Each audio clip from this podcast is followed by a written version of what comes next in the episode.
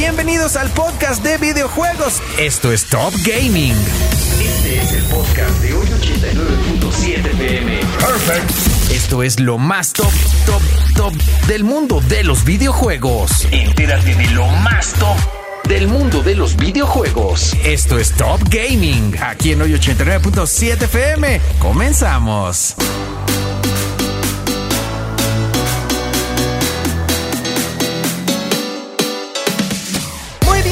Estamos de vuelta aquí en hoy 89.7 FM, más que listos para hablar de más videojuegos, de más gaming. Mi querido George Covarrubias de Geeksila, ¿cómo andamos, George? Todo de lujo, Dieguito. Muchísimas gracias por invitarme otra vez a este maravilloso espacio No, de, de iluminación gamer. De Iluminación Gamer, me parece muy correcto. ¿De qué vamos a platicar el día de hoy? Cuéntame. Fíjate que hace unos cuantos días terminó uno de los eventos, torneos más importantes. Ya hemos platicado de juegos de peleas, que es el EVO. Exactamente. Sí, pues platicamos de, eh, de Street Fighter, de Mortal Kombat, de Tekken. De este, Tekken, o sea, y más juegos también. Guilty Gear también se llevan a cabo ahí, que no les dan tanta exposición, pero también son muy, muy buenos títulos, ¿no? Este.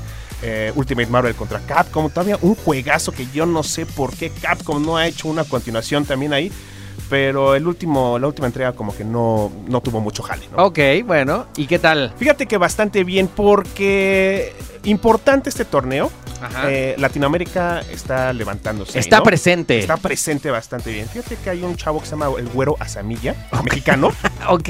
el Güero Azamilla, Ajá. que es que utiliza el apellido de Atena, Atena Azamilla, ella es una peleadora de King of Fighters, entonces pues Ok, hace ahí ¿no? la referencia. Obviamente estuvo jugando King of Fighters, se enfrentó a los mejores, me parece que quedó en sexto lugar. Ok. O sea, imagínate enfrentarte ¿Dónde fue este? en el Mandalay Bay en Las Vegas. En Las Vegas, cierto, en Las Vegas habíamos dicho. En Ajá. el Mandalay Bay, ¿no? Y también estuvo otro, otro chavo eh, de República Dominicana, Ok. Saúl Mena. Mena RD es un nombre de, de este, de, de gamer. Ok. Y se enfrentó ni más ni menos. Yo sé que ahorita me está viendo, por ejemplo, aquí el tío Geek, Ajá. a Daigo Umehara. Nada más y nada menos. Y le ganó. O sea, hay un, hay un video que corre históricamente Ajá. de uno de los torneos de Evo más de lujo que, va- que- que ha ocurrido. O sea, Daigo estaba a punto de perder. No, te estoy hablando de hace unos que 15 años, yo creo más o ¡Hoy menos. ¿no? tanto! ¿no? Daigo estaba a punto de perder. Él estaba jugando con Ken y, estaba, y, y- y Chun-Li era su, su, este, su contrincante. Cante. Le quedaba una rayita de sangre a Daigo Ajá. y en el especial de Chun-Li, espero poder... ¿eh? 2004, fíjate, nada más es cuando ocurrió este evento. Y en el especial de Chun-Li, todos hizo un, un, este, una especie como de combo de, evadir todos los ataques de Chun-Li, que tenía tres cuartos de sangre. Ajá. E hizo un especial Ken y lo derrotó, la derrotó por completo. Una cosa ahí de lujo, ¿no? De hecho, ahí te lo puedes ver, lo, está- lo- lo están presentando ahí en, en la computadora. Búsquenlo también. Ok. Bueno, el caso es que ahora también Saúl Mena le ganó a Daigo. Fue una de las, uno de los combates más históricos. Con eso se recuerda maravillosamente Evo. Bueno, eh, eh, Saúl quedó en segundo lugar jugando Street Fighter 6. Ok. Entonces, México, México y América Latina están presentes. Está de super lujo todo eso. De Pero- hecho, me acuerdo, perdón, perdón que te interrumpa. Eh, de hecho, me acuerdo que ya en el en el Gamergy, si no me equivoco, pasado, fue donde estuvimos viendo varios equipos ya con muchos jugadores mexicanos. O sea, sí, Sí. es una. Sí, ahora sí que sí podríamos hablar ya casi de semillero. Hay, hay organizaciones no mexicanas, Ajá. pero que tienen jugadores mexicanos. Por Exacto. ejemplo, uno de ellos es Estral. Me parece que ese sí es mexicano. Este, Isurus, esa es una organización argentina, Ajá. eh, pero tienen varios equipos acomodados en América Latina, ¿no? Y en México, pues de hecho fuimos hace poquito con nuestros amigos de HyperX a, a ver su casa gamer. Ok. Bastante chido, donde viven, donde comen, donde duermen, donde entrenan, toda esa Órale, cosa, ¿no? qué pro. Que de hecho estos cuates de Isurus van a estar en Gamergy también. Eh, ellos juegan eh, el League of Legends, ¿no? Lo que estamos jugando ahorita, lo que estamos hablando ahorita nosotros De peleas. de peleas, ¿no?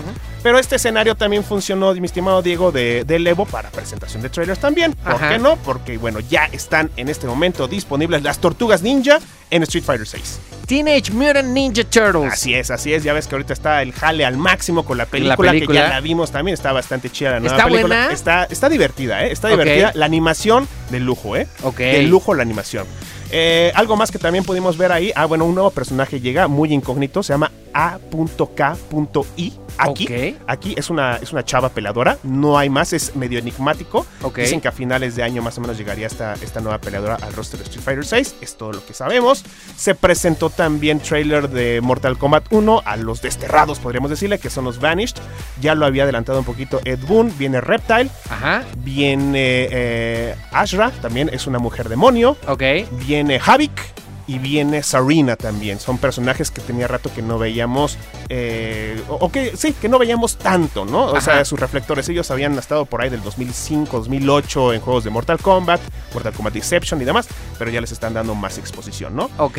Y América Latina sigue presente. Ahora en Tekken 8 tenemos a Azucena. Ella es peruana.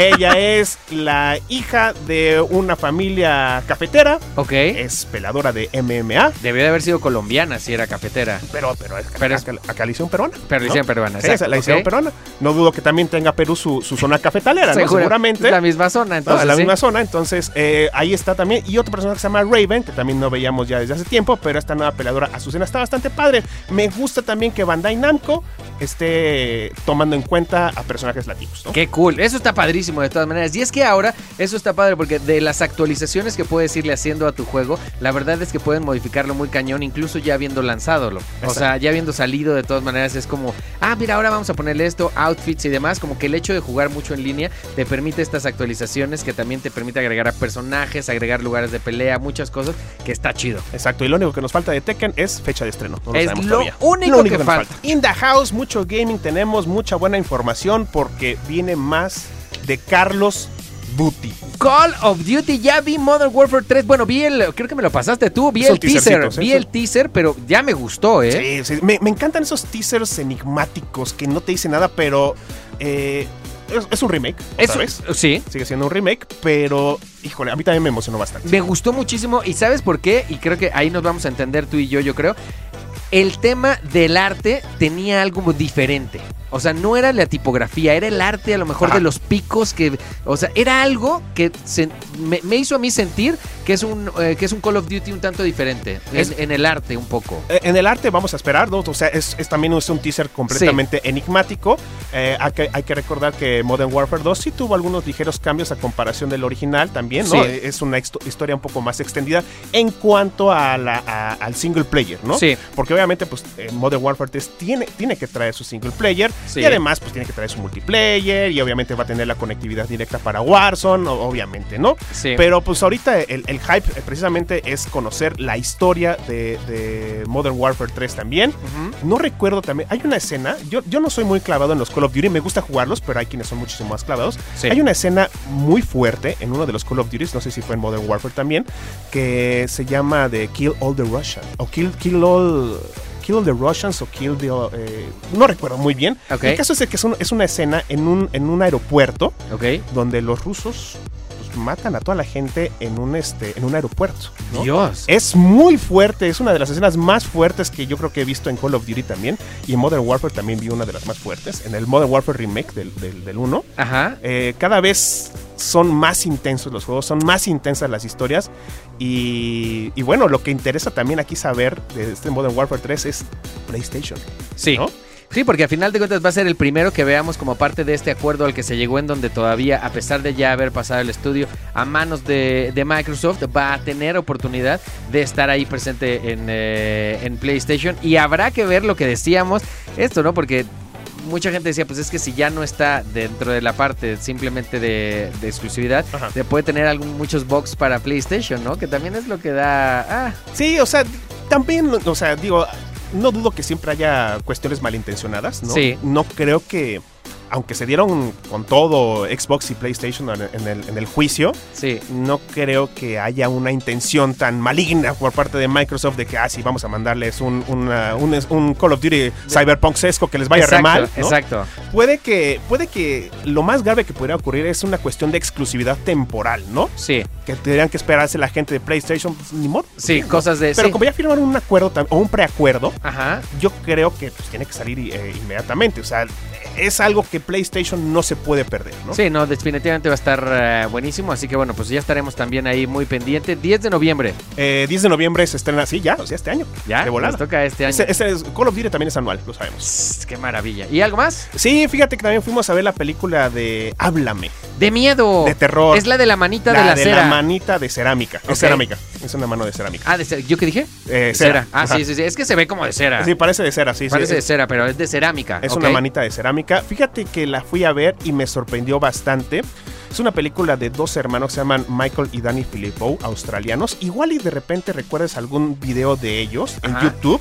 No sé si alguna vez viste eh, un, un video viral donde se ven a puros geeks nerdos Ajá. peleándose, entre comillas, peleándose en un centro comercial con, con lightsabers y de repente llega Chewbacca y llega Harry Ajá, Potter. suena. Ellos son, Ok. ellos son, o sea, hay miles y millones y millones de vistas tenían ese video. Ajá. Bueno, por primera vez esta es la ópera prima de estos dos chavos Ok. y bastante bien, me gustó. O sea, yo puse ahí en mi reseña en Gixila, dije, creo que el género del horror estaba encontrando la luz al final del túnel. Ajá. A mí me encanta el terror, pero hay muchas películas que te venden la película, perdón, lo voy a decir como tal, que hizo vomitar a la gente de terror y la terminas viendo y dices, no es posible. No es posible. No sí. es posible, o Venían sea- malos del estómago ya. Sí, ya, Venían pues, malos sí. de su casa. Sí, sí, sí, comieron ahí algo echado a perder porque de repente ya la ves y dices, ok, o sea, pero no está tan grave, ¿no? Ajá. Creo que el género del horror con estos dos chavos tiene algo muy importante.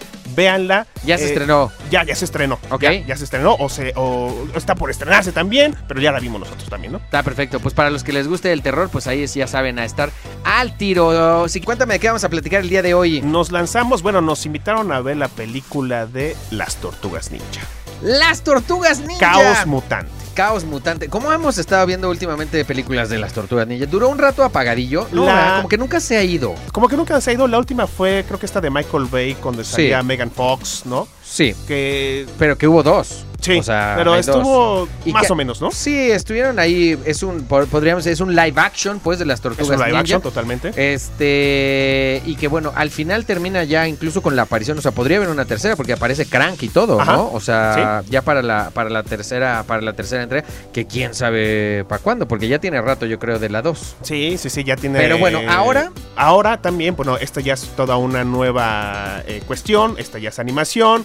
Estuvo muy involucrado en la producción y en el guion y en la película también. Dio una de las voces. Este. Seth Rogen, el actor. Seth Rogen. Ajá. Me parece que él es este rocoso, o bueno, o rocksteady, ¿no? Ok, ajá. Porque no le dicen rocoso también en la Sí, película. ¿no? Le dicen rocksteady y sí le dicen bebop, ¿no? Como que ahora sí respetaron el nombre. Ok. Eh, tema primordial, la animación, ¿no? Ajá. No, o sea, no te voy a decir que la comparemos con la última película de Spider-Man, la de Miles Morales, pero es muy, muy buena la animación. Muy vez, ¿eh? diferente, digo, yo Muy que alcancé diferente. a ver cachitos, es porque tiene muchos, muchas líneas, estaba viendo yo como de cómic, o sea, Exactamente. muy de cómic. Exactamente. El la cuestión de la animación me gustó muchísimo. También la vimos en español. Ajá. Eh, el doblaje siempre latino mexicano nunca nos queda a deber, bastante bien. Creo que también hay que verla en su idioma original para escuchar eh, todo pues, como se debe, ¿no? Claro. Eh, la historia, pues es básicamente la misma. Hay unos cuantos cambios, entre comillas. Procuraré no decir Spoiler. ningún spoiler. Pero pues sí, son estas tortugas que nacen a raíz del us, ¿no? Que es este líquido verde, ¿no? Y Exacto, también Splinter, ¿no? radioactivo. Las cuida, pero pues tienen la, la curiosidad de salir a, a la calle, a Nueva York, de ver qué está pasando ahí afuera, ¿no? Ajá. El cambio más de lo más importante también pues es Abril, que ahora ya es de otro, otra raza. ¿no? Claro, ahora Abril es de raza negra. es de raza negra, ¿no? O sí, sí, ma- raza negra. También busca ser ella una, una periodista. Ajá. Digo, no hay tantos cambios. Igual, igual para, para, para algunos, sobre todo con los enemigos. O sea, pongan atención con los enemigos que están ahí, porque sí sale Rocoso, sale Bebop, sale eh, este que es como una mosca también, no me, se, me, se me olvidó el nombre. Ok. ¿no? Eh, Pero ahora no vemos, por ejemplo, a Shredder. O sea, es Todavía ahí- no. Ah, todavía, Todavía no. no. Es ahí, se está construyendo, dice. esperemos que sí, ¿no? Ok. Esperemos que sí, pero pongan mucha atención con los, con los enemigos, sobre todo. Igual les van a, les va a causar así como un poquito al final, les van a decir como, como por. Ajá, ¿qué ¿no? pasó aquí? ¿Qué pasó ahí, no? Pero la historia, muy sencilla, muy padre, muy divertida la película. ¿Te gustó? Sí, sí, sí, sí. Qué Sí. bueno. A mí, fíjate que siempre, yo fui muy fan de las tortugas ninja desde muy chiquito. O sea, me tocó tener eh, cortinas de las tortugas ninja, que mi colcha fuera de las tortugas. O sea, me refiero, me gustaban bastante.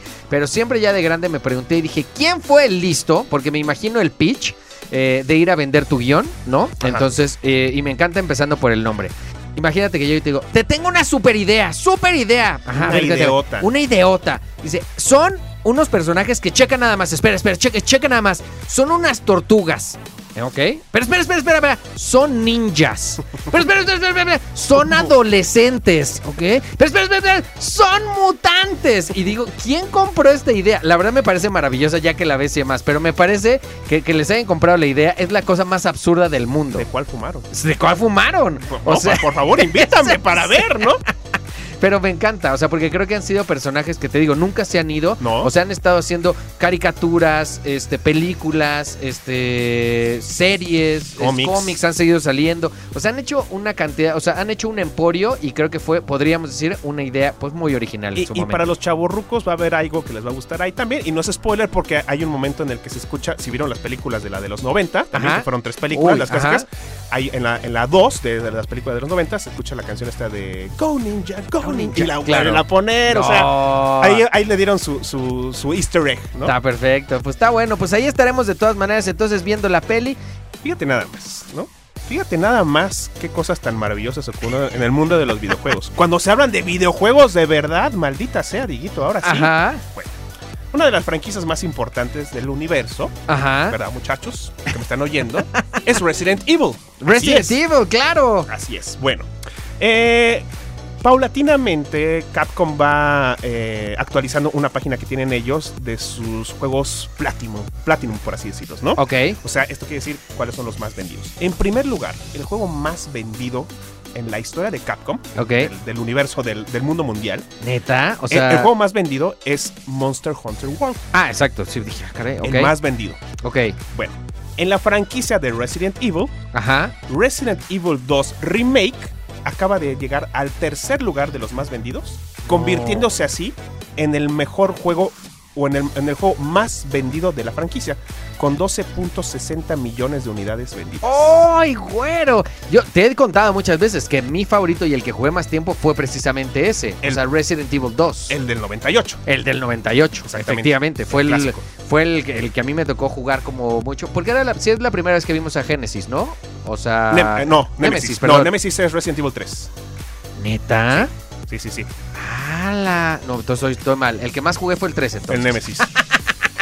El que más jugué fue el 3. Sí, Resident Evil 2 es Claire y Leon cuando llegan a la estación de policía. Que bueno, ocurren de manera casi simultánea el 2 y el 3. Ok. ¿No? O sea, son minutos de diferencia lo que ocurre entre el 2 y el 3, ¿no? Ok. Eh, Jill estaba en otra parte. Entonces, por, ese- por ejemplo, de repente ves ahí como algunas cuantas referencias mm, que dices, ah, caray, ¿por qué está muy...? Ah, bueno, porque acaba de ocurrir o acaba de romper ahí, pasó Nemesis y ocurrieron cosas, entonces...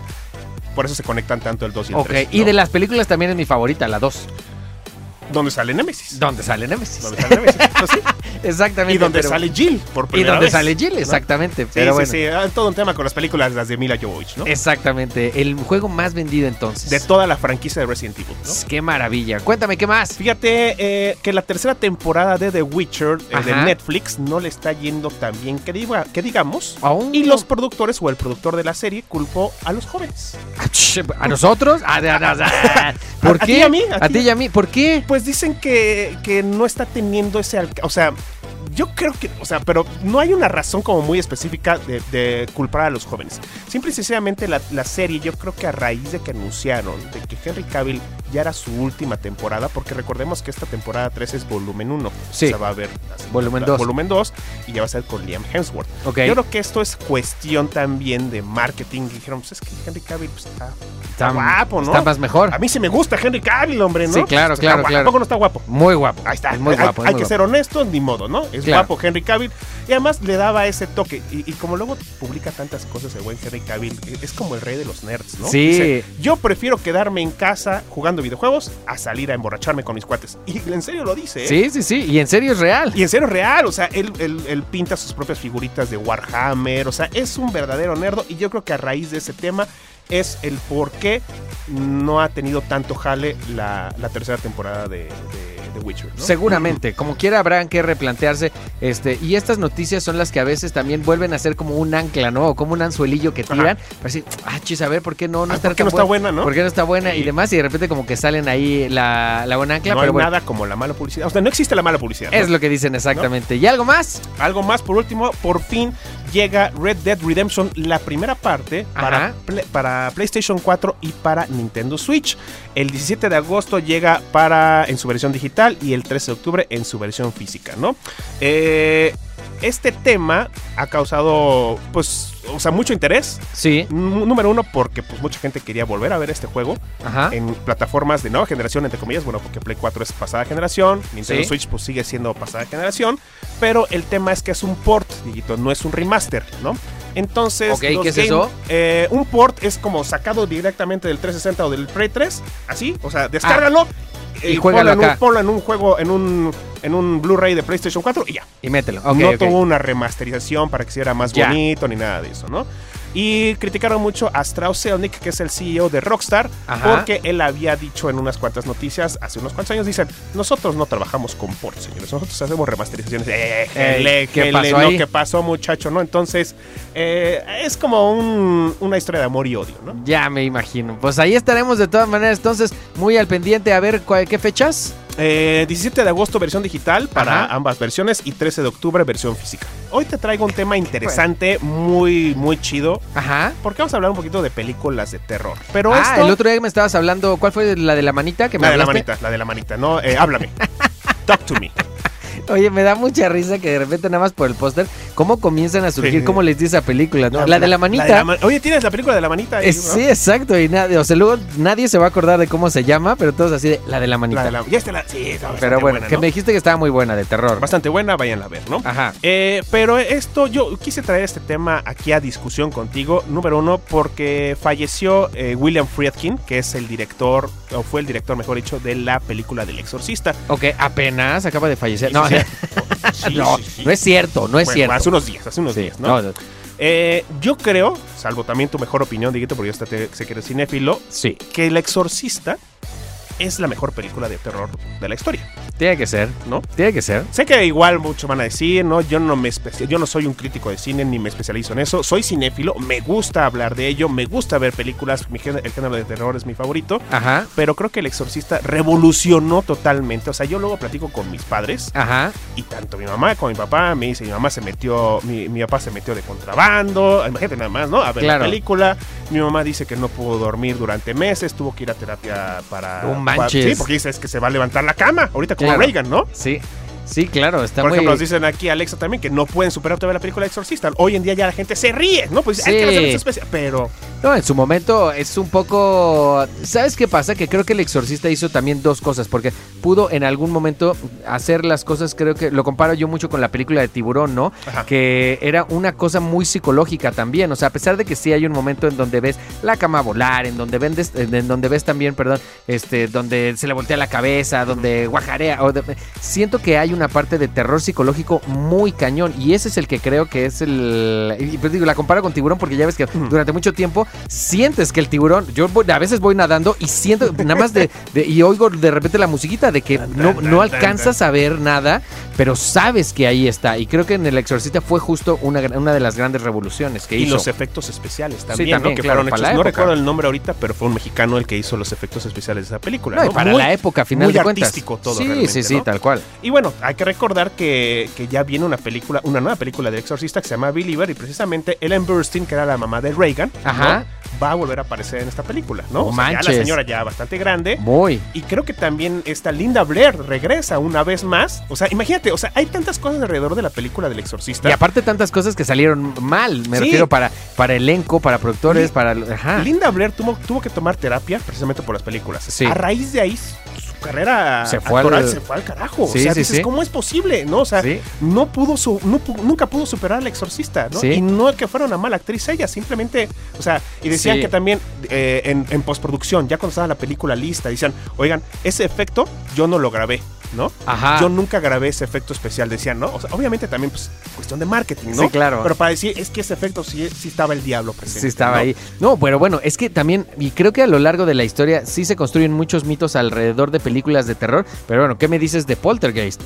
Ah, sea, también, también. O sea, la protagonista falleciendo después de terminar la tercera película. O sea, hay muchas cosas ahí como, como truculentas, ¿no? Sí, Poltergeist también, Hellraiser, que también Sí. apenas tuvo una nueva película. Que fíjate que, eh, tristemente, bueno, yo lo digo así, porque esta película de Hellraiser, que se estrenó hace poquito, Ajá. se enfocaron más en el tema de decir que la protagonista era una persona, una mujer transexual, Ajá. que habla de la película. Claro. ¿no? O sea, Hellraiser es una de las obras maestras de. de- ah, se me fue ahorita, se me acaba de ir el nombre de- de- del escritor. Ajá. Eh, Clive, Clive Barker se llama, ¿no? Ok. Porque también eh, tiene hasta videojuegos Clive Barker, ¿no? Ajá. Se llama Undying, pero son.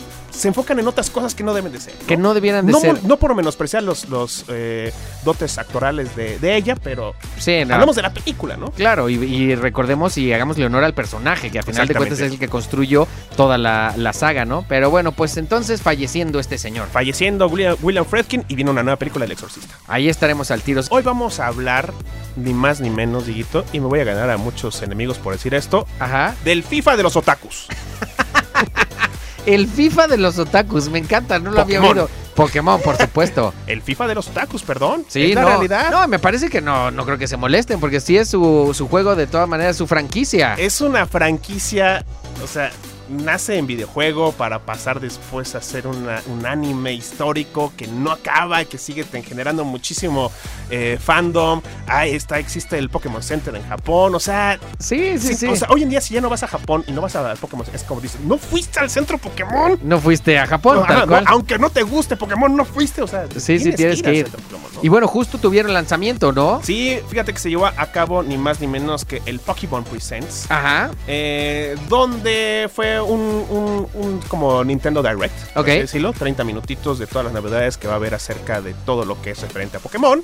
Y obviamente, pues la gran mayoría de las cosas en cuanto a videojuegos de consola, pues sale en Nintendo, ¿no? Claro. No sale en otra plataforma. ¿no?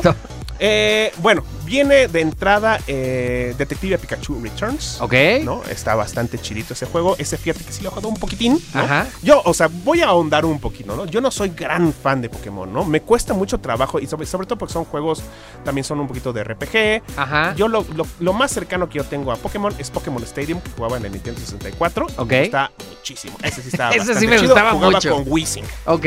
¿no? Eh, viene, importante también, viene un DLC para Pokémon Scarlet y Violet. Ajá. Yo tengo aquí un tema. Yo no sé si tú has jugado algunos juegos de Pokémon Digito Pues, recientemente, ¿no? A eh, veces nuestros amigos los de Nintendo nos los mandan y los podemos jugar. O sea, son amados por medio mundo, Sí. pero cada Pokémon Scarlet y Violet y, y Ruby y todo esto, y yo los veo y los juego y me pongo, digo, yo los sigo viendo igualitos a todos, ¿no? Y ahorita te digo, muchos van a decir, creo que ¿Cómo no podemos, ajá, creo que no podemos ser especialistas en todo, ¿no? Sí, no, hay, no. hay que decirlo como tal. Igual y me falta jugarlo un poquito más. Yo no soy muy fan del género RPG y del JRPG, que son muchísimo más clavados.